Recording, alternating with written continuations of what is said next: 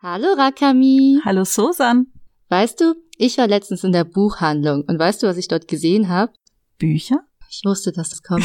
Nein, also auch Bücher natürlich, aber auch Mangas. Und weißt du, welchen Manga ich dort gesehen habe? One Piece. natürlich Green Garden Band 2, der jetzt erschienen ist. Hast du mal reingesehen? Ja, voll schön. Aber wie gefällt er dir denn, dir als Macherin? Ja, ich finde ihn natürlich auch total schön. Und ich dachte, wir können diese Folge mal dafür nutzen, darüber zu sprechen, wie so ein wunderschöner Manga überhaupt entsteht. Dann würde ich sagen, ab zum Intro und danach geht's weiter. Grab your pen, get your drawing game on. It will start by the end of the song. It's time for Ikigai.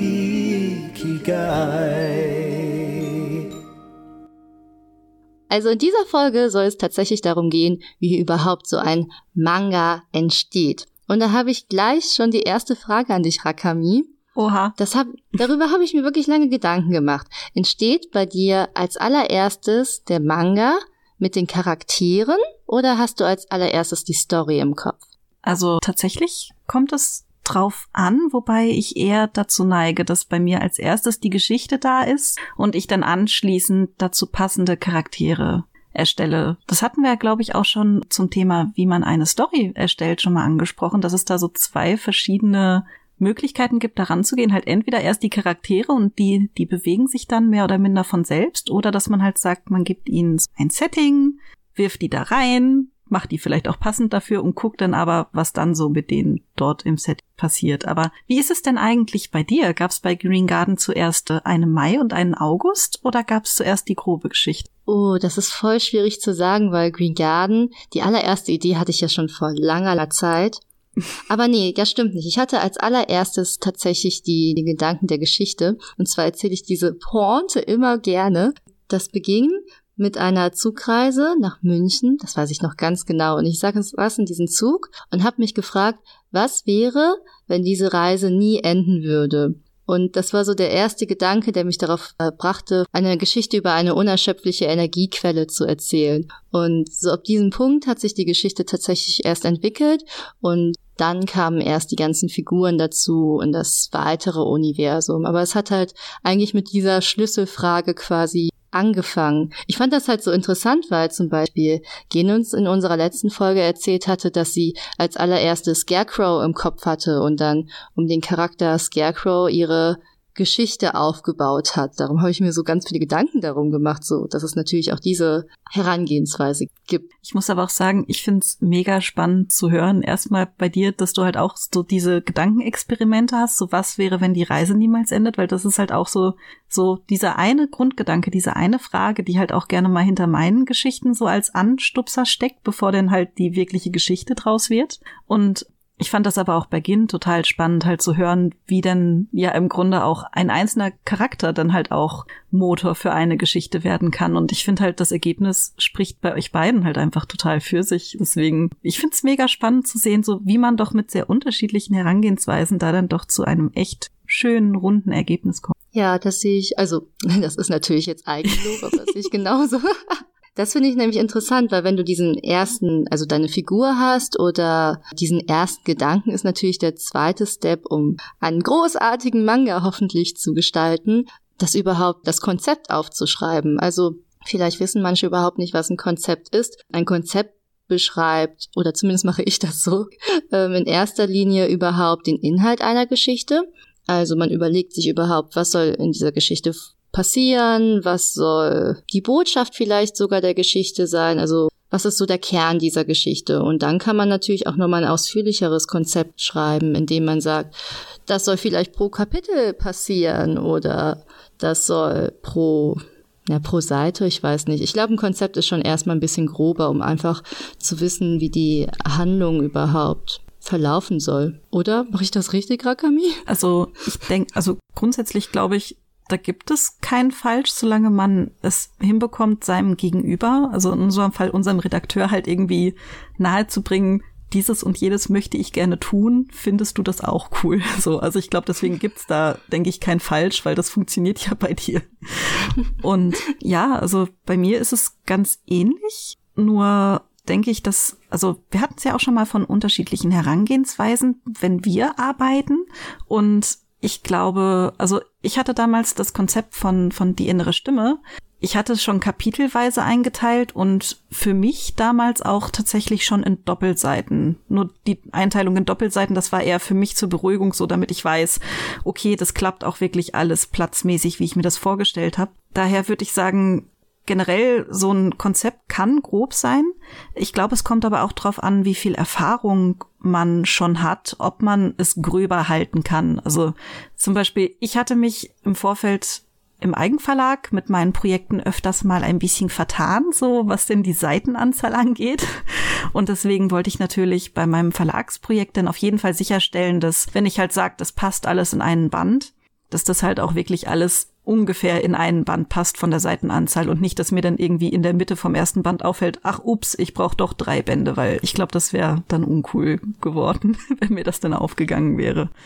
Und ich finde, das ist nochmal ein ganz guter Punkt, ähm, um den nochmal herauszustellen, was äh, wichtig ist, nochmal beim Konzept auch zu beachten, dass man sich überhaupt mal die Frage stellt, wie lang soll das Projekt sein? Also man kann natürlich auch äh, ein Konzept für eine Kurzgeschichte schreiben, die vielleicht nur 20, 30 Seiten hat. Man kann natürlich aber auch ein Konzept schreiben für 40 Bände. Da ist halt natürlich die Frage, ähm, ob man sich das realistisch zutraut. Hm, das finde ich eigentlich einen ganz, ganz guten Punkt, dass man sich überhaupt, wenn man so ein großes Projekt wie ein Manga nun mal angeht und das ist ein Projekt, das kostet viel Zeit, das kostet viel Nerven. Das heißt, dass man überhaupt mal einschätzt, wie viel Zeit kann man in dieses Projekt investieren investieren und ja, was kann man halt so einfach an sich seitenzahlmäßig leisten und was man auch vielleicht realistisch dann zu Ende bringen kann. Ich denke, unabhängig, ob man das jetzt als Self-Publishing macht oder das einen Verlag vorstellt oder auch einfach nur online seinen Manga veröffentlicht, ähm, ist das ja immer ganz schön, dass man am Ende dann auch ein Ende für seine Leser hat ähm, und sich dann mal diese Frage stellt.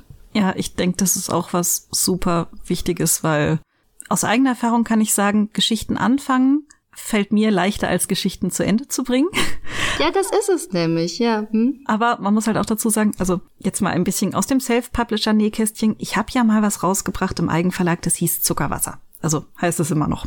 Und ich hatte es ursprünglich, ganz ursprünglich, als ich es online geplant hatte, sollte das eine Kurzgeschichte von 30 Seiten werden. Dann habe ich aber gemerkt, okay, ich werde dem Thema nicht gerecht dann habe ich es irgendwann, weil das Konzept nicht mehr stimmte, weil ich habe halt gemerkt, okay, es wird länger, ich möchte gewisse Sachen ansprechen, aber weil ich dann kein konkretes Konzept mehr dafür hatte, sondern nur vage Ideen, ist es dann ein bisschen durcheinander gegangen und ich habe dann halt gesagt, okay, bevor ich jetzt den Entschluss fasse, das Ganze halt auch zu drucken, weil das stand damals im Raum, möchte ich es halt noch mal richtig angehen, habe halt dann gesagt, okay, alte Online-Version, bleib du, wo du bist. Also ich glaube, auf meiner Homepage findet man das noch, aber halt sonst nirgends ich gehe das nochmal neu an, schreibe mir ein Konzept, damit ich halt auch einfach meinen Ideen gerecht werde und meinen Figuren gerecht werde, weil es gab halt einfach auch inzwischen Leute, die die Figuren lieb gewonnen hatten und fangen dann nochmal neu an. Und bei diesem Konzept war dann aber eigentlich vorgesehen, dass es zwei Bände werden und am Ende sind es drei Bände geworden. und das ist halt was so, ich glaube, da ist aber auch ganz wichtig, das, was du sagst, so dass man halt lernt einzuschätzen und dass man sich da dann halt auch nicht vertut. Und das ist halt auch, glaube ich, das, also das ist das, was ich meinte mit, das kommt mit der Erfahrung. In dem Moment, wo man halt dann mehr zeichnet, dann bekommt man halt einfach raus, was kann ich in wie viel Seiten erzählen. Und das war damals halt echt auch eine Lernkurve, das mit den, also dass da auf einmal hoppala ein dritter Band dann bei rumkam. Das war, ähm, also das war damals nicht so rund, weil halt dann natürlich auch die Leute gefragt haben so, hä, wie, ich habe jetzt Band zwei, du hast gesagt, mit zwei Bänden ist abgeschlossen. Da ist ja gar kein Ende. Das war vielleicht nicht optimal und das ist aber auch, finde ich, eine schöne Lernkurve, weil inzwischen klappt das, dass ich halt wirklich so viele Seiten brauche, wie ich angesetzt habe. Das finde ich spannend. Also mir hat damals tatsächlich ähm, das geholfen, Kurzgeschichten zu machen. Vor allen Dingen habe ich oft Kurzgeschichten für Wettbewerbe gezeichnet. Und die waren nicht lang, also acht bis zwanzig Seiten. Ja, ich das auch. Fand ich, ja, aber das fand ich halt wirklich gut, weil du hattest halt diese begrenzte Seitenanzahl und in dieser Seitenanzahl musstest du deine Geschichte erzählen.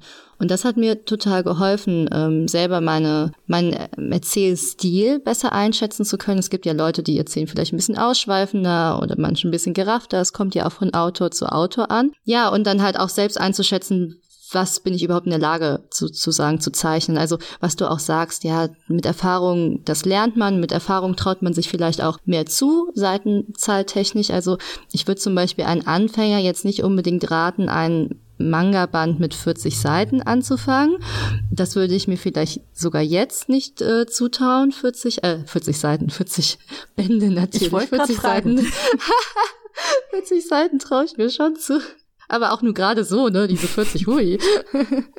nee, aber äh, 40 Bände meinte ich natürlich. Ähm, ja, also man kann natürlich alles anfangen. Ich meine, Scheitern ist auch total in Ordnung und das gehört auch zum Lernprozess dazu. Ja, aber wir wollten ja jetzt auch darüber reden, wie dann sozusagen ein der fertige, das fertige Buch in dem Sinne, wie das im Endeffekt entsteht. Das Wobei ja ich da noch anderes. voll gerne einhaken würde, weil ich mhm. finde, es macht noch mal, also was die Wettbewerbe angeht, ich war damals auch echt gut dabei, habe halt irgendwie gefühlt bei allem, was nicht bei drei auf den Bäumen war, halt mal zwei, drei Jahre mitgemacht. Das war echt ziemlich anstrengend, weil dann gab's, also das war die große Zeit der vielen Wettbewerbe.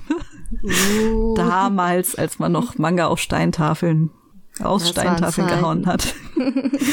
nee, und ich fand aber auch dann die Umstellung von, also die meisten Wettbewerbe hatten so 16 Seiten in der Alterskategorie, in der ich unterwegs war, außer Manga Magie, der hatte, der hatte acht. Ich finde, es macht aber auch noch mal einen großen Unterschied, ob man eine Geschichte auf 16 Seiten erzählt oder auf 40 Seiten. Weil ich meine, klar, man hat einerseits die Restriktion so, okay, ich muss alles in diese 16 Seiten packen und man muss dann auch ähm, natürlich reduzieren, um das unterzubringen, was wichtig ist. Aber man hat halt auch nicht den Platz, um die Charakterentwicklung groß voranzutreiben, weil das funktioniert auf 16 Seiten einfach nicht. Zumindest bei 99 Prozent der Geschichten, die ich, also die ich dann auch gelesen habe, weil die Leute haben halt nach den Wettbewerben, nachdem es auch ausgewertet war, halt auch ihre Sachen hochgeladen, was ich mega spannend fand. Aber so Charakterentwicklung auf 16 Seiten geht meistens nicht gut aus. Und das war halt auch einer der Gründe, warum ich dann zum Beispiel bei Zuckerwasser so ins Straucheln geraten bin, weil da musste ich auf einmal, da hatte ich auf einmal Charakterentwicklung und ich wusste dann nicht richtig zu dosieren, wie viele Seiten brauche ich dafür. Deswegen finde ich, klar, die Wettbewerbe waren damals ein super Ding. Gerade auch was Reduzierung angeht, habe ich da echt viel gelernt, so sich auf das konzentrieren, was wirklich wichtig ist.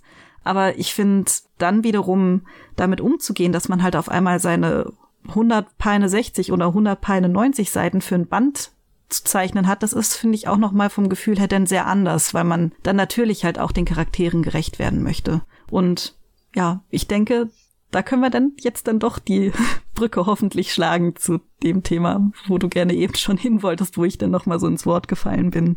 Wie man wo denn wollte ich denn hin? Das ja, habe ich selbst vergessen. Ja, wie ein Manga nun im Endeffekt entsteht. Wir haben jetzt unser Ach so, ja, das ist ja unser Thema. Stimmt ja, ja darum darum sind wir hier. Deswegen, wir haben jetzt geübt, wir haben jetzt unser Konzept und wir haben unsere Charaktere und jetzt ist natürlich die Frage, wie geht's denn dann weiter? Genau, weil was ich nämlich am Anfang nie gemacht habe, vor allen Dingen bei den Wettbewerben, das, das waren wilde Zeiten damals. Und zwar, als ich noch kein Storyboard gezeichnet habe. Du hast das ohne uh, Storyboard gemacht? Ich habe das ohne Storyboard gemacht und das war ein Kampf. Weißt du, ich, ich, ich lag jede Nacht, lag ich wach und dachte mir so, scheiße, morgen muss ich die nächste Seite zeichnen. Aber wie geht's denn überhaupt weiter? Wie krass. ja, ich hatte halt irgendwie ich weiß nicht. Ähm, ich dachte, man kann das halt auch ohne Storyboard machen und das hat auch viele Jahre so geklappt. Und irgendwann habe ich gemerkt, dass ich viel, viel besser schlafen kann, wenn ich ein Storyboard mache. und das ist auch bis heute der einzige Grund, warum du ein Storyboard machst, damit du gut schlafen kannst. ja, tatsächlich. Es ist so viel schöner, wenn ich genau weiß, was auf diesen 30, 40 Seiten passiert, die ich erzählen möchte oder in meinem Fall in diesen vier Bänden also ich habe jetzt noch nicht das Storyboard für vier Bände geschrieben, aber zumindest äh, auf, für die Seiten, die jetzt auf mich zukommen. Dafür habe ich ja mein Konzept, das ist mein grober Faden und mein Storyboard. Für viele Leute, die weiß nicht, ob das viele Leute sind, aber vielleicht kennen ja ein paar Leute ein Storyboard nicht. Wie kann man das denn am besten beschreiben? Das ist so. Ja, das. Ein, ja? Ja, an sich ist es ähnlich wie im Film. Das Storyboard gibt grob mit nicht detaillierten Zeichnungen vor, was passieren soll. Und im Gegensatz zu der schriftlichen Ausarbeitung hat man da aber dann schon so eine grobe Ahnung von Perspektiven, was möchte ich irgendwie genauer zeigen, was nicht. Halt so quasi die, die erste Übersetzung von Schrift in Bildschrift, beziehungsweise von Schrift in Manga. Das ist das Storyboard. Und das muss halt echt noch nicht detailliert sein, sondern bei uns sieht das sehr. ich schäme mich ja immer für meine Storyboards. Die sind schon, ähm, ja, interessant, würde ich sagen. du, ganz ehrlich, also es hat seinen Grund, warum bei mir jede Figur den Anfangsbuchstaben ihres Namens auf der Stirn stehen hat. Weil das finde halt ich aber super praktisch, also voll die gute Idee. Ja, wobei man sagen muss, meine Hauptfigur, also eine meiner Hauptfiguren heißt halt Lil. Und das ist dann immer schön, wenn sie denn mit diesem Loser-L auf der Stirn halt dann immer rumläuft. Ich muss das immer, also ich muss da immer ein bisschen in mich hineinkichern, wenn ich mal wieder ein bisschen, bisschen spät dran bin und Dinge lustig finde, die ich sonst nicht lustig finde. Gut, dass du nicht mehrere Figuren hast, die mit L anfangen, dann wäre es wahrscheinlich komplizierter. Ah, das hatte ich mal, also ich hatte, bei Zuckerwasser hat man ewig lange nicht gewusst, wie sie heißen und ich habe damals halt echt einfach, die haben Nummern bekommen. Nicht, dass, also ich wusste zwar um die Namen, aber es kam mir halt so komisch vor, ihnen halt wirklich dann die Namen auf die Stirn zu schreiben, weil, weil sie halt einfach auch von den, von den Lesern halt anders genannt wurden, dass mich das dann irgendwie verwirrt hat. Und dann war es halt so, sie war eins, er war zwei. Fertig. Da muss man so eine Legende für deinen Manga schreiben, damit man den versteht. So, eins ist die und die Person, zwei ist die und die Person. Das habe ich bei meinem ersten Storyboard für meinen Redakteur gemacht neben der ersten Seite habe ich ihm hingeschrieben, das heißt das, das heißt das, das heißt das, weil ich habe halt noch andere Kürzel, um mir halt Sachen zu notieren, wie das ein bisschen drehen, das ein bisschen größer, das ein bisschen kleiner. Und dann hat er von mir eine Legende bekommen, um mein Storyboard entschlüsseln zu können. Aber ich musste das ähm, mein Redakteur aber auch immer, also so habe ich es nicht gemacht, aber ich habe anfangs immer ähm, so kleine Notizen ihm nochmal geschickt, damit er weiß, was äh, da auch wirklich passiert in den Storyboards. Ja, so viel dazu, zum, zu, zu unseren schönen Storyboards. Also, damit man sich das nochmal grob vorstellen kann. Wir haben jetzt unser Konzept. Dieses Konzept haben wir vielleicht sogar schon in Kapitel unterteilt, weil wir genau wissen, so und so viele Kapitel haben wir für unser Buch. Also bei Green Garden zum Beispiel sind es fünf Kapitel verteilt auf 176 Seiten die Facts hier, wuhu. Und ich weiß genau, was in diesem Kapitel oder was ich in diesen Kapiteln erzählen möchte, beziehungsweise in dem Band mache mein Storyboard, beziehungsweise in meinem Fall arbeite ich immer von Kapitel zu Kapitel. Also mhm. ich mache mein Storyboard und zeichne dann erstmal und so weiter. Was ich aber auch noch wichtig für das Storyboard finde, zu sagen, ich weiß nicht, weißt du beim Storyboard schon genau, wie das Setting aussehen wird oder machst du das eher so spontan beim Zeichnen? Ähm, meinst du mit Setting Hintergründe oder? Ja, wie, wie, mm, ja, zum Beispiel Hintergrund, die Welt, in der sich deine Figuren bewegen, weil du hast ja die Charaktere schon, also die, die hast du ja schon entwickelt und schon aufgebaut ganz am Anfang. Und steht die Welt dann schon bei dir oder ist die Welt etwas, was du während des Zeichnens entwickelst? Um, oder bin da nur ich so? Tatsächlich stand dieses Mal die Welt schon, ähm, also bei Die innere Stimme stand die Welt schon fest, bevor ich überhaupt erst an, an die Kapitelaufteilung gegangen bin, einfach weil ich mit der Welt auch ein gewisses Gefühl, eine gewisse Emotion ansprechen wollte. Und da habe ich halt dann relativ lange dran gefeilt, dass das halt auch wirklich das trifft, was ich gerne treffen möchte.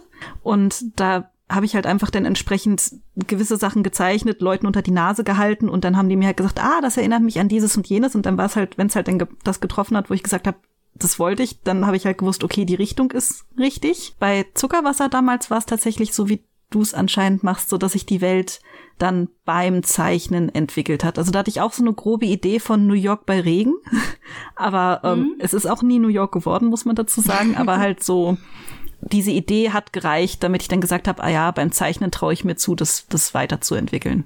Ich dachte gerade eigentlich, was ein dummer Gedanke, weil ich kann mal kurz meinen Gedankenprozess erklären, ja? Ja, leg los. Und zwar dachte ich, bei Fantasy-Geschichten zum Beispiel ist der Hintergrund in dem Sinne oder das Setting der Welt ja super, super wichtig und teilweise ja auch relevant für die Handlung, ne? Also das ist ja schon wichtig, in welcher Welt die sich bewegen und so war es auch bei Green Garden tatsächlich, äh, wusste ich schon auch, in welcher Welt die sich bewegen und wie wichtig bestimmte Settings sind, aber so Kleinigkeiten, so sagen wir, wie ein bestimmtes Zimmer aussieht oder wie ein bestimmter Gegenstand aussieht in seiner ganzen Facette und Feinheit. Sowas mache ich schon erst beim Zeichnen, muss ich gestehen. Da muss ich mich ja mal kurz outen. So diese feinen Details. Hast du die wirklich alle schon im Kopf? So, dass um, du das ähm, alles schon weißt? Bei Die innere Stimme jetzt schon. Weil, also man muss halt dazu sagen, ich glaube, das, was du meinst, ist, dafür gibt's auch ein schönes Fachwort. Das habe ich erst, also tatsächlich muss ich mich jetzt auch outen, erst vor kurzem gelernt, das heißt Lore. Das ist im Grunde, gerade bei Fantasy, das sind so, die Lore sind die Regeln, wie, wie die Welt genau, funktioniert. Genau, die Regeln der Welt. Das ist super wichtig bei Fantasy, ja. Hm? Und deswegen macht das, finde ich, auch total Sinn, dass du sagst, du hast im Grunde deine Lore dann schon auf dem Schirm, einfach damit du dann halt auch weißt, so wie gewisse Charaktere, wie gewisse Sachen in der Welt halt einfach funktionieren, aber so die, die Ausgestaltung kommt dann hinterher. Ich muss halt gestehen, dass ich, dadurch, dass ich halt schon echt ein bisschen länger an die innere Stimme arbeite und die, und es die Geschichte halt auch in verschiedenen Stadien gab, habe ich halt einfach diesen Punkt für mich dann halt schon mal geklärt. Einfach, weil ich halt auch dann für mich gelernt habe, so bei, bei Zuckerwasser hatte ich halt die Lore, aber habe halt Details dann beim Zeichnen geklärt, halt so wie du es auch beschreibst. Nur für mich hat das an manchen Punkten nicht so funktioniert, weil ich mir dann gesagt habe, so, ach Mensch, scheiße, das hätte ich gerne doch anders gemacht. Ich bereue im Nachhinein, dass ich dieses Detail nicht schon habe einfließen lassen. Und das ist halt einfach was, wo ich gesagt habe, das wollte ich jetzt bei Dis nicht nochmal haben. Und deswegen habe ich halt im Grunde für mich gewisse Sachen im Vorfeld schon total klar gemacht, wie zum Beispiel halt ähm, bei, also neben Momo und Lil gibt's ja noch den, den Kai und sein Zimmer sieht halt auf eine ganz bestimmte Art und Weise aus, weil sein Charakter auf eine ganz, also der hat da ganz bestimmte Eigenschaften und deswegen muss sein Zimmer auch genau so aussehen, weil anders könnte ich es nicht wirklich, hätte das halt nicht Hand und Fuß und deswegen war für mich in dem Moment klar, wenn Kai so ist, muss sein Zimmer so sein und dann habe ich es mir halt einmal hingezeichnet, damit ich es halt auf gar keinen Fall vergesse, ich als Siebchen. Und seitdem ist es halt auch, also diesen Grundriss, den ich mir damals auf meine Karo-Kästchen gezeichnet habe, den nehme ich halt auch immer noch, wenn ich seinen Raum zeichnen muss. Also oh ja, als Zeichner wird man da ja auch manchmal richtig zum Architekten. Das habe ich auch, dass also so wichtige Räume einfach teilweise wirklich so architektonisch ausgeplant werden müssen, dass das auch irgendwie, das fand ich am Anfang schwierig, dass das dann auch Sinn macht, wenn die von den einen Zimmer in das andere Zimmer gehen Weißt du, was ich meine? Dass das mhm. dann irgendwie mit dem ganzen Grundriss übereinstimmt. Ja. Und das finde ich voll schwierig, alles zu bedenken. Ich dachte, oh Gott, ich hätte Architektur studieren sollen. ich muss da jetzt was ziemlich Peinliches erzählen. Nämlich genau Hau an raus. dem Dafür Punkt. sind wir hier. Wir sind doch ganz privat. da ist es bei mir damals halt bei Zuckerwasser echt schief gegangen. Das war zum Beispiel auch eine der Sachen, die mich immer geärgert hat. Und zwar hat sich der Grundriss von Wassers Wohnung im Vergleich vom zweiten zum dritten, also vom ersten zum dritten und vom zweiten zum dritten geändert, weil es halt einfach, gerade das, was du beschreibst, es hat halt keinen Sinn gemacht. Da war auf einmal ein Raum, wo eigentlich eine Außenwand hätte sein müssen, weil da irgendwie ein Fenster dran ist, aber ich habe es dann halt auch nicht geschoben bekommen, dass es so bleiben konnte. Und deswegen ist ihre Wohnung im dritten Band minimal anders. Nee, im zweiten Band sogar schon. Stimmt. Ihre Wohnung sieht man ja im zweiten Band so richtig. Vom ersten zum zweiten Band, da lag halt der Fehler. Und das war halt so eine der Sachen, wo ich dann auch gedacht habe, so, äh, merkt das hoffentlich bitte keiner. Ich meine, jetzt erzähle ich's, aber ähm, jetzt werde ich nochmal ganz genau drauf achten. Und sowas wollte ich halt einfach nicht, dass, dass, dass mir das halt nochmal passiert, weil ich finde, das, das schadet halt auch der Glaubwürdigkeit der Welt. Und das ist halt, man soll sich ja eigentlich dann mit den Charakteren und den Emotionen beschäftigen und nicht so sehr damit, so sich zu wundern, hä, architektonisch macht das Sinn? Halt, wenn es sich komisch anfühlt beim Lesen, so die Architektur, dann ist halt was schiefgelaufen und dann ist halt auch der Fokus, finde ich, nicht auf dem, wo er sein soll und das darf halt nicht sein für mich. Ja, das finde ich einen guten Punkt. So, dann äh, können wir ja auch eigentlich schon, äh, wenn wir all diese Feinheiten oder vielleicht auch ein bisschen grob äh, geklärt oder fein geklärt haben, hat man das verstanden? Naja, du, du ja, übersetzt das immer viel schöner, was ich erzähle. Oder ihr macht das so wie ich.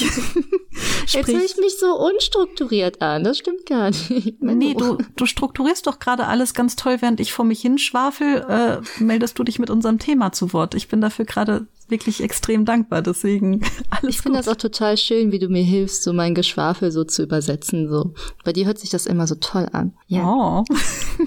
Möchtest du mir dann helfen, das nächste zu übersetzen? Und zwar ist es die Zeichnung. Okay, Stille ist auch eine Übersetzung, also. ja, an sich, ich weiß nicht, wie man Zeichnung noch äh, irgendwie präzisieren sollte, weil im Grunde. Drawing oder wie heißt das auf Japanisch? Ähm, okay. Das war jetzt ein Witz das Ding mit dem Stift. Und, ja, okay. Die Zeichnung. Ja, was, was ich nämlich so witzig finde, warum ich diesen Punkt Zeichnung unbedingt in, äh, hier als Punkt haben wollte, ist, Viele Leute können sich, oder was heißt viele? Das, das ist, ich sag immer viele, aber ich meine gar nicht viele, ich meine natürlich nur ein paar, denen ich begegnet bin, zumindest. Ich denke, ich, denke, es sind nicht alle so. Ich, ich ver, verhaspel mich jetzt auch in diesen vielen und keiner und jemand und was weiß ich. Um, ähm, was sagen, ich sagen wollte, ja? Sagen wir doch einfach mal so, es sind die, die einem im Gedächtnis bleiben, weil man dann doch sehr irritiert ist, sodass die vielleicht etwas präsenter sind im Kopf. Ich war so irritiert. Und zwar war die Frage, zeichnest du das oder machst du das digital? Und ich habe die Frage erstmal gar nicht verstanden und ich sagte so beides, bis ich irgendwann rückwirkend gedacht habe, okay, ich zeichne digital, aber ich glaube, viele Leute verstehen gar nicht, jetzt sage ich wieder viele, aber ihr wisst, was ich meine, äh, verstehen gar nicht, dass wenn du digital arbeitest, ja das Ganze auch zeichnen musst. Also im Endeffekt ist die Zeichnung ja das ist ja etwas, das kennt jeder von sich zu Hause. Jeder hatte mal einen Stift vor sich, jeder hatte mal Papier vor sich und hat damit gezeichnet. Also nichts anderes tun wir im Endeffekt auch. Nur haben wir vielleicht ein bisschen mehr Erfahrung damit und darum sieht es halt nur im Storyboard aus wie ein Strichmännchen, aber die Zeichnung dann hoffentlich nicht mehr. Ja, das wollte ich einfach nur nochmal sagen, dass auch wirklich jedes Panel ich denke, unsere aufmerksamen Zuhörer wissen das, weil wahrscheinlich viele auch selber zeichnen oder ich weiß ja, dass viele auch gerade während sie den Podcast hören am Zeichnen sind. Ja, fühlt ähm, euch mal alle gegrüßt, wenn ihr ja. am Zeichnen seid. genau, also ihr wisst ja, dass wirklich jedes Panel einzeln per Hand gezeichnet wird, ob es nun digital oder analog ist. Der Prozess ist eigentlich gar nicht so unterschiedlich. Darum wollte ich das auch nochmal betonen. Also jedes Panel wird wirklich gezeichnet und darum braucht natürlich auch der Manga die Zeit, die er nun mal braucht. Ne? Also so ein Manga entsteht natürlich nicht äh, in einer Woche, sondern braucht schon mehrere Monate.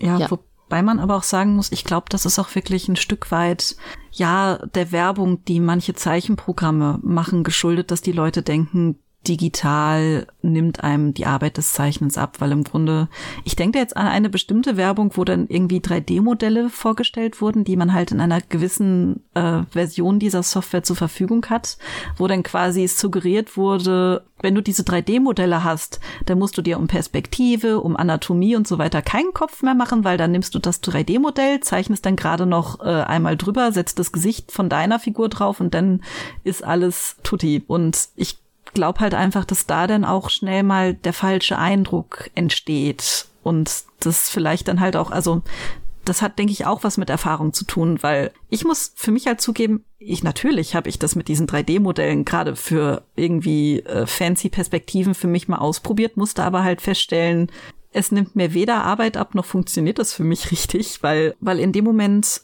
wo man meine Figuren haben relativ große Nasen. Das wird mir immer öfter mal gesagt. Und gerade äh, bei den 3D-Modellen, die haben nicht solche Zinken, wie ich sie gerne zeichne.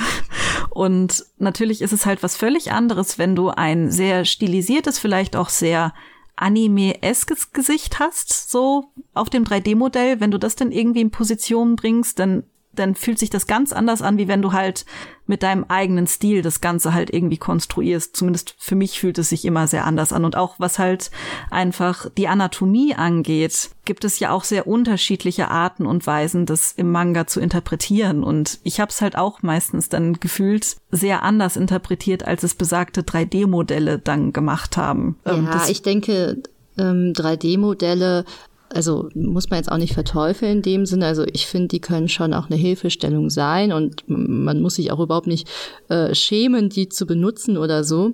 Aber im Endeffekt ist es auch nicht so, dass 3D-Modelle in dem Sinne die Arbeit abnehmen. So zeichnen musst du es ja im Endeffekt trotzdem, denke ich. Oder ich habe zu wenig Ahnung von digitalen Programmen. Ich äh, weiß es nicht. Nee, das war genau der Punkt, auf den ich eigentlich hinaus wollte. So. Das, das ah, jetzt habe halt ich dir mit den Übersetzen geholfen. Ja. Yeah. Yeah. ähm, dass es halt 3D-Modelle gibt und man sollte sich die unbedingt auch angucken. Gerade zum Lernen sind 3D-Modelle super, weil man sich dann halt einfach gewisse Sachen mal angucken kann.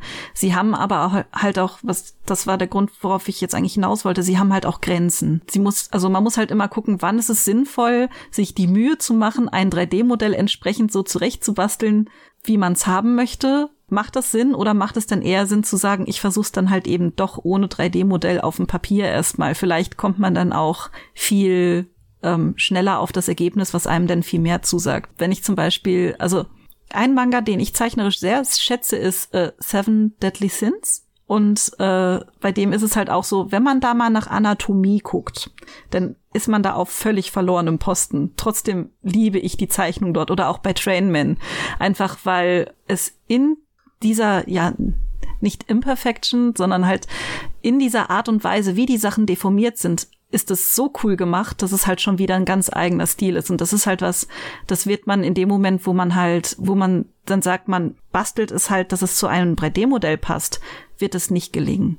Und deswegen muss einem halt auch klar sein, 3D-Modelle haben halt auch Grenzen. Es sind aber wiederum, also es ist auch ein sehr, sehr schönes Mittel, um zu lernen und um sich das mal anzugucken, wie das dann aussieht. Das fand ich gerade noch ein spannender Punkt. Eigentlich ist das nochmal, finde ich, eine eigene Podcast-Folge wert, aber dass man zum Beispiel auch in, sagen wir, Zeichnungen, die anatomisch nicht perfekt sind, gerade dass da vielleicht eine gewisse Art von Dynamik liegt, die man halt anders nicht erreichen würde. Also vor allen Dingen Manga ist ja manchmal dafür bekannt, sehr, sehr, wie sagt man, krasse Perspektiven zu benutzen, die so vielleicht nie möglich wären, aber halt super cool im Manga aussehen. Und das Bild springt dir quasi entgegen, finde ich ein sehr, sehr spannendes äh, Stilmittel. Aber was du auch noch angesprochen hast, und das fand ich auch wieder eine super Überleitung, ist äh, der Punkt Schnelligkeit. Und zwar, ich denke, das ist vor allen Dingen wichtig, wenn man dann wirklich einen Manga vervollständigen möchte, also das fertige Produkt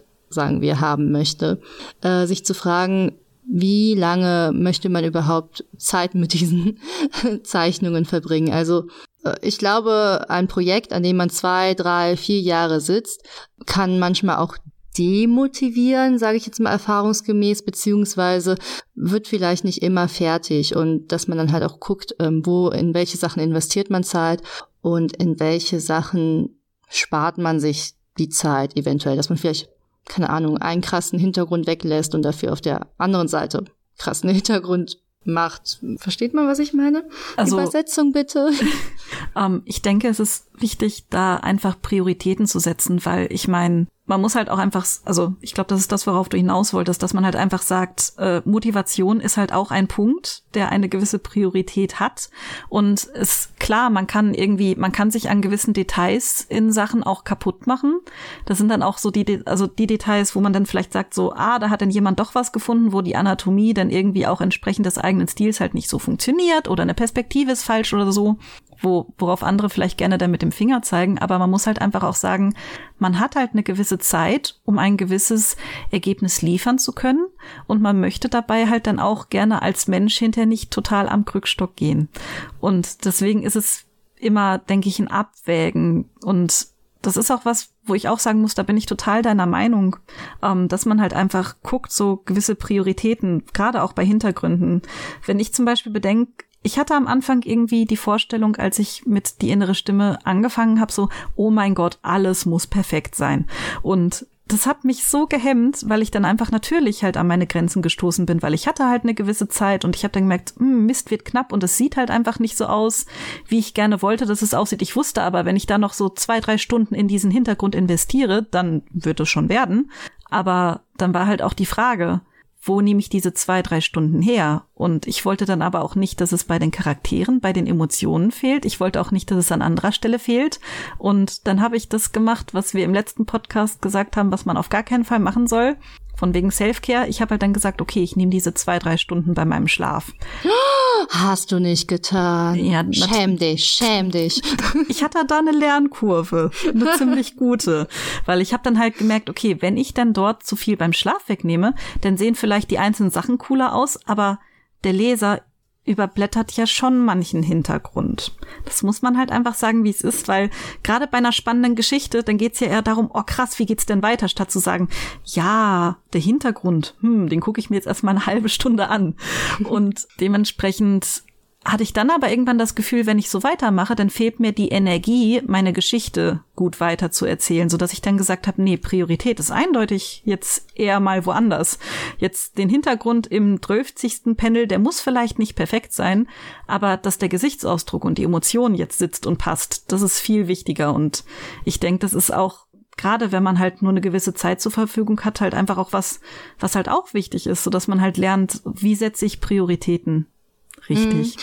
Ja, nicht nur, also ich denke, nicht nur, ich, ich will dir jetzt überhaupt nicht widersprechen, also ich, ich pflichte dir auf jeden Fall bei, aber halt auch dass man, selbst wenn man jetzt nicht zum Beispiel, wie wir es tun, für einen Verlag arbeitet oder irgendeinen anderen äh, Rhythmus dahinter hat, in dem etwas äh, erscheinen muss, ähm, dass es auch wichtig ist für Leute, die das, sagen wir, einfach privat machen, aber vielleicht endlich mal einen fertigen Manga machen möchten, dass man sich da auch ein Zeitlimit setzt, ne, weil irgendwann also ich denke, es ist immer ganz gut, ein Zeitlimit zu haben, weil es hilft, dann auch wirklich ähm, auf ein fertiges Ergebnis hinzuarbeiten und dass man dann genau, was du halt auch sagst, dass man sich halt diese Prioritäten setzt, ähm, damit man dann auch eigentlich zum fertigen Ergebnis kommen kann und nicht am Krückstock äh, schrauben, äh, schrauben muss laufen muss. Man läuft am Krückstock, man schraubt nicht am Krückstock. Man kann vielleicht auch daran schrauben, aber naja, normalerweise läuft man damit. Ähm, aber weißt du, was mir eingefallen ist?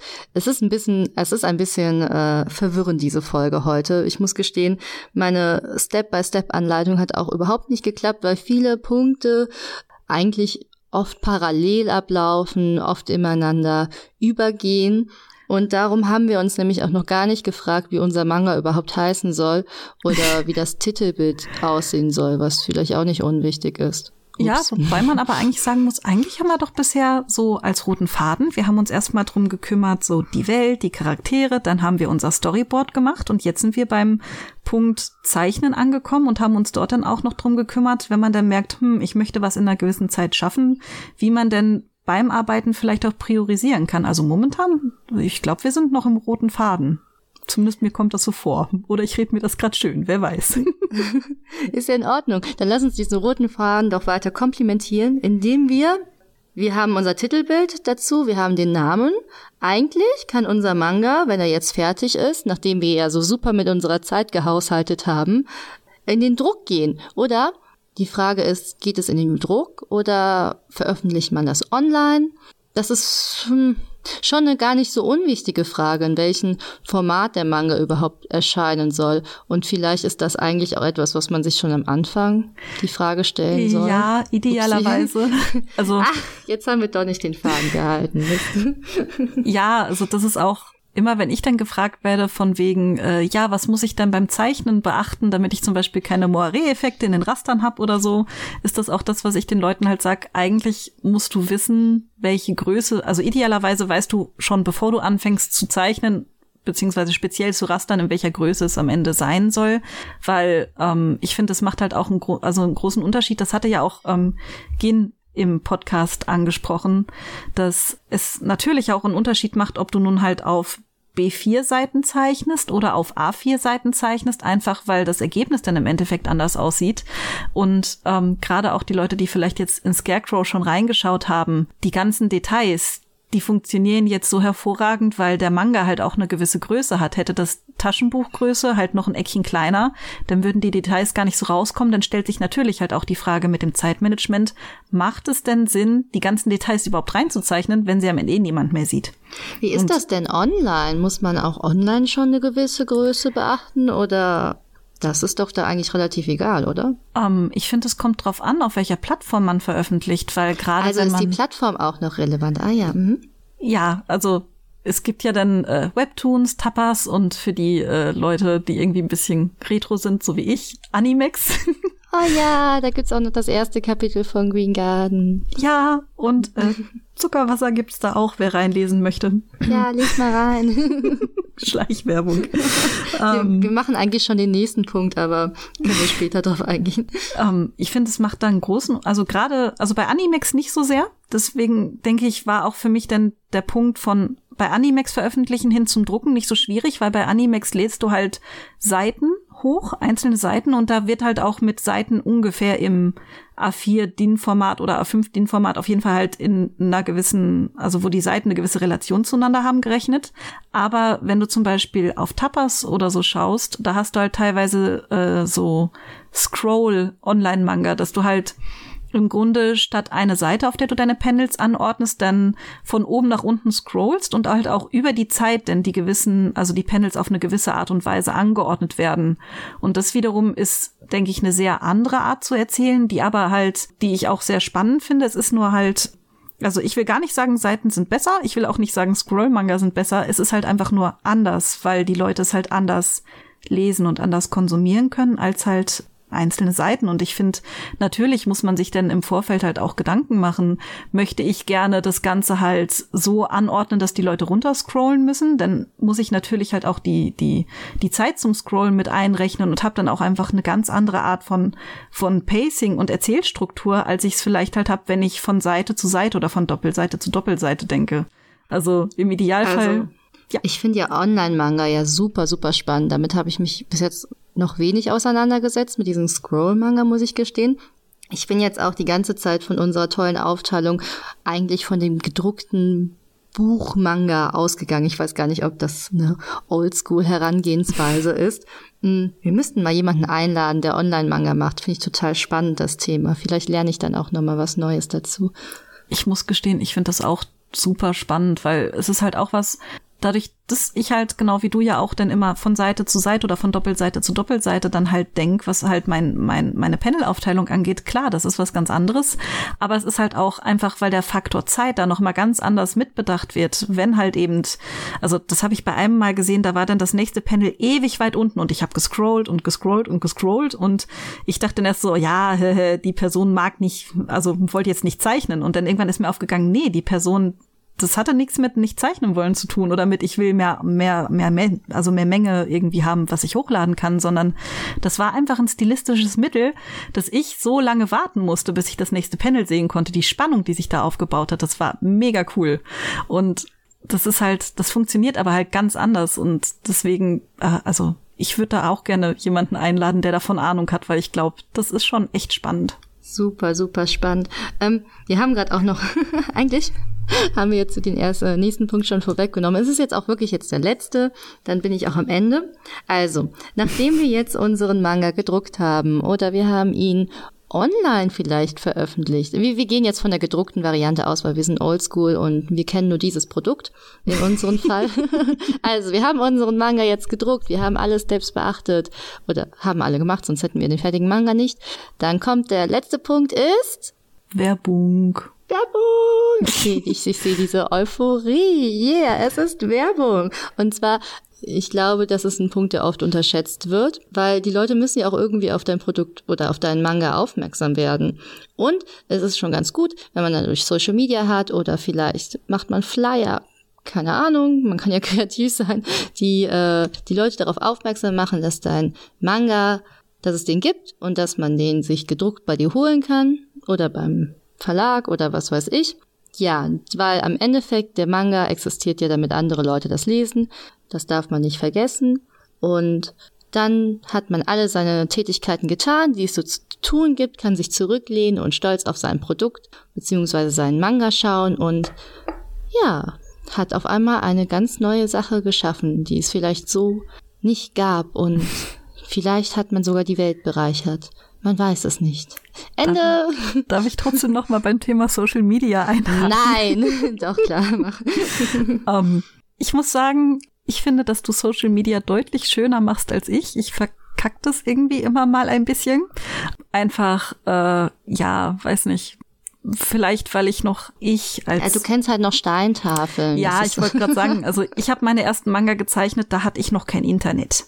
Deswegen, ich bin damals dann, als ich dann zum ersten Mal Internet regelmäßig hatte, bin ich dann mit einem ganzen Packen Seiten gekommen und habe die alle eingescannt, weil ich hatte die ja wegen den Wettbewerbsbeiträgen, von denen man über über Magazine erfahren hat, nicht übers Internet, und habe die dann alle so auf einen Haufen dann irgendwie hochgeladen. Ähm, ja, damals auf jeden Fall. Deswegen ist mir das vielleicht einfach noch nicht so in Fleisch und Blut übergegangen.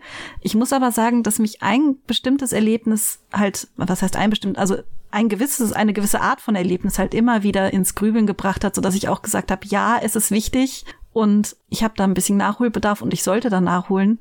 Das war nämlich immer, wenn ich auf der Leipziger Buchmesse oder der Dokumi oder der Animagic oder auch der Konichi durch die Zeichnermeile gegangen bin und dann gefühlt dort halt irgendwie so kleine Schätze gefunden habe, irgendwelche irgendwelche Geschichten, irgendwelche selbst publizierten Manga, von denen ich vorher überhaupt keine Ahnung hatte, dass die existierten, hab dann die Leute irgendwie halt auf auf Instagram gesucht, auf Twitter gesucht und halt auch nicht gefunden. Das war halt einfach so, wo ich mir gedacht habe, so verdammt, diese Geschichte, die ist so schön. Ich freue mich so, dass sie, dass sie, also dass es sie gibt. Ich bin so, also ich habe mich so gefreut, diesen kleinen Schatz gefunden zu haben. Und die Leute haben aber irgendwie halt keine Online-Präsenz, dass ich erfahre, so was gibt es bei denen Neues? Gibt es vielleicht eine Fortsetzung? Gibt es vielleicht eine andere Geschichte von denen? Und das war halt dann auch so die Sache, ähm, als dann halt Leute auch bei mir am Stand standen und gemeint haben so, hä, Zuckerwasser? Noch nie gehört, aber coole Sache. Wo ich mir dann auch gedacht habe, hm, ich äh, habe da vielleicht ein bisschen Nachholbedarf, einfach damit die Leute, die denn vielleicht meine Geschichte halt auch toll finden, halt dann auch einfach finden können. Und deswegen, ja, ist Social Media halt echt ein wichtiger Punkt. Und ich kann aber auch jeden verstehen, dem das ein bisschen schwer fällt. Mir auch. Aber ich finde, man sollte den Geschichten, die man schreibt und zeichnet und in die man halt auch die Mühe hineinsteckt, sollte man die Chance geben, dass die Leute davon erfahren, damit sie sie in die Hand nehmen und sich dann selbst eine Meinung bilden können, ob sie diese Geschichte lesen möchten oder nicht. Und das kann aber nur funktionieren, wenn die Leute von der Geschichte, also wenn die Leute von der Existenz der Geschichte wissen. Ja, ich kann mir manchmal vorstellen, dass es vielleicht auch ein bisschen gruselig ist, wenn ähm, Leute auf einmal das eigene Werk lesen. Also ich habe zum Beispiel meinen ah, meinen allerersten Manga, den also den ich nicht für Wettbewerbe gemacht habe, sondern äh, jetzt hm, ich hatte nicht mal vor, den zu, zu drucken oder so, sondern ich habe ihn einfach gezeichnet, um Dinge zu lernen und weil es Spaß macht. Also so kann man natürlich auch einen Manga machen. das schließt sich ja nicht aus. Auf jeden Fall habe ich den damals auf Animex veröffentlicht.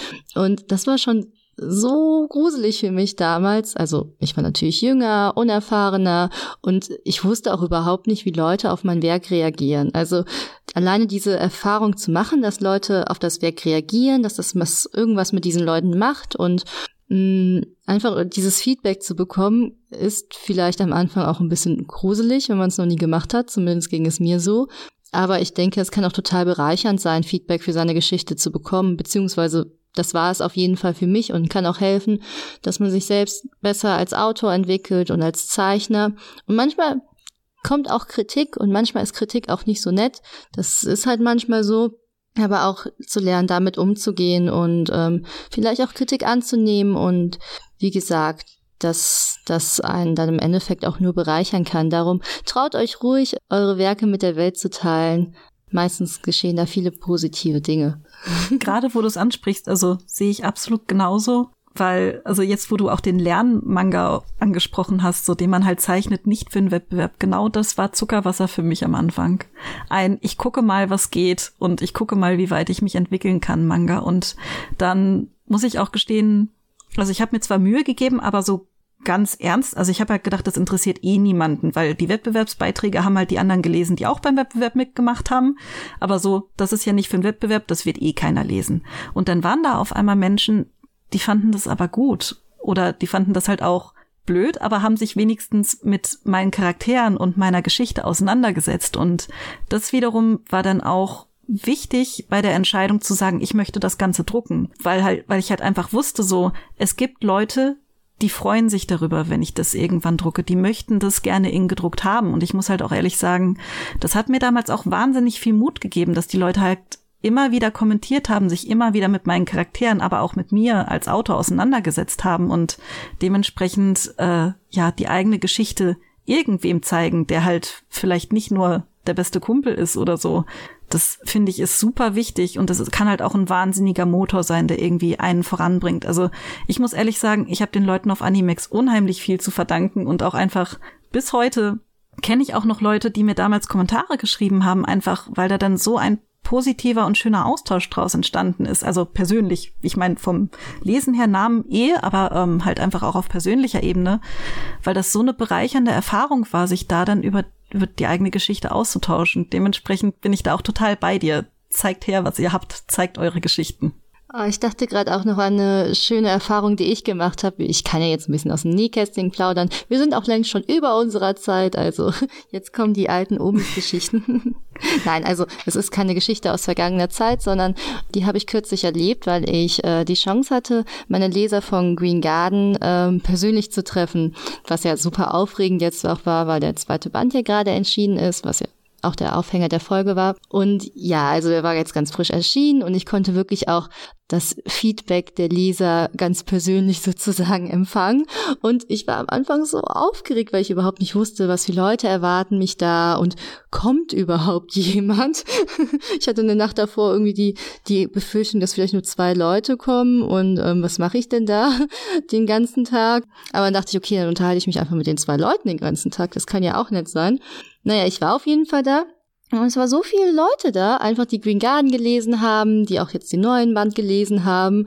Und ich glaube, ich muss immer noch realisieren, dass das einfach Leute bewegt oder bewegt hat, irgendwie mich besuchen zu kommen, äh, mit mir zu reden über den Manga und äh, das, das war so eine, also das war eine Erfahrung, die werde ich nie in meinem Leben vergessen. Das alleine, dass die Leute sich die Zeit nehmen, diesen Manga zu, zu lesen und zu irgendwas, dass es mit was mit denen macht und dass die Leute Freude daran haben, äh, das gibt einen so unglaublich viel und wie gesagt, diese Schlangen an Menschen zu sehen, die dann da standen, nur weil die halt meinen Manga gelesen haben. Also da ich weiß nicht, also viele von äh, den Leuten ähm, hören tatsächlich auch unseren Podcast, wurde mir zumindest mitgeteilt. Also viele haben unseren Podcast auch gelobt. Darüber habe ich mich ganz besonders gefreut. Habe ich dir noch gar nicht gesagt übrigens, ups. Also viele haben sich gefreut, dass äh, über unseren Podcast und hören den auch regelmäßig. Darum ähm, kann ich ja jetzt auch nochmal ganz, ganz großes Danke an euch äh, ausrichten, dass ihr da wart, dass ihr Queen Garden unterstützt und ähm, ja, dass ich diesen Austausch mit euch erleben durfte und dass ihr natürlich unseren Podcast hört. also vielen, vielen, vielen Dank für diese, für diese tolle Erfahrung, die, die werde ich wirklich nie vergessen. So viel zu, zu schönen Erinnerungen, ja. Ich bin gerade sehr bewegt. Weil genau diese Angst so, dass keiner zu den Signierstunden kommt, äh, ja, ähm, bei mir stehen die ja zukünftig irgendwann an, kenne ich. Gerade wenn man dann so die Schlangen bei euch sieht, aber ja, ich kenne halt das Gefühl so, auch wenn sich jemand der mit der eigenen Geschichte auseinandersetzt. Und das ist halt auch, also vom Eigenverlag und es ist einfach ganz wunderbar als Autor, wenn man dann halt mitbekommt, so, da hat sich jemand genau das, was du sagst, die Mühe gemacht, das zu lesen. Also hat zugelassen, dass die Geschichte an ihn herankommt und das ist ganz wundervoll, wenn man dann halt das Feedback bekommt, egal ob positiv, ob negativ. Und ich glaube, mit diesen positiven Gedanken und Dankesworten und wir sind super happy, wenn ihr unsere Geschichten lest, ist doch eigentlich auch ein schönes Schlusswort für die Folge, weil wir sind echt drüber. Ja. Damit ist auch alles gesagt. Wir sind schon gerührt, muss man halt sagen, weil es ja muss man schon also sagen. mir bedeutet das halt echt die Welt, wenn Leute meine Geschichten lesen und dann halt auch noch sich damit auseinandersetzen. Das ist halt echt, bedeutet mir viel. Und ich denke dir auch, ich glaube, das ist ja. bei fast jedem Autor so. Ja, das gibt einen wirklich viel, viel Kraft. Das darf man nicht unterschätzen. Also wie was für einen Einfluss die Leser einfach ähm, auf den Künstler haben. Also ihr bewegt viel. Vielen Dank, dass ihr ja diesen Weg mit uns geht. Und ähm, ich würde sagen, wir verabschieden uns jetzt. Ich werde echt ein bisschen sentimental. ja, dann äh, bis zur nächsten Folge. Kommt weiter zu Signierstunden. Wir danken euch. Bis dann. Ja, bis dann. Wir freuen uns auch schon, eure Mangas zu lesen. Yeah. ah ja, äh, wenn ihr da was habt, was vielleicht auch irgendwie angestupst wurde, weil, weil ihr das beim Podcast hören gezeichnet habt oder so, dann verlinkt uns bitte. Also das ist mega spannend für uns, da zu sehen, was vielleicht auch während des Podcasts gezeichnet wurde. Macht das oh, bitte. Oh, guter Einwand. Ja, das will ich auch sehen. Okidoki. Dann würde ich sagen, äh, wir hören uns beim nächsten Mal. Bis, Bis dann. dann. Tschüss. Tschüss.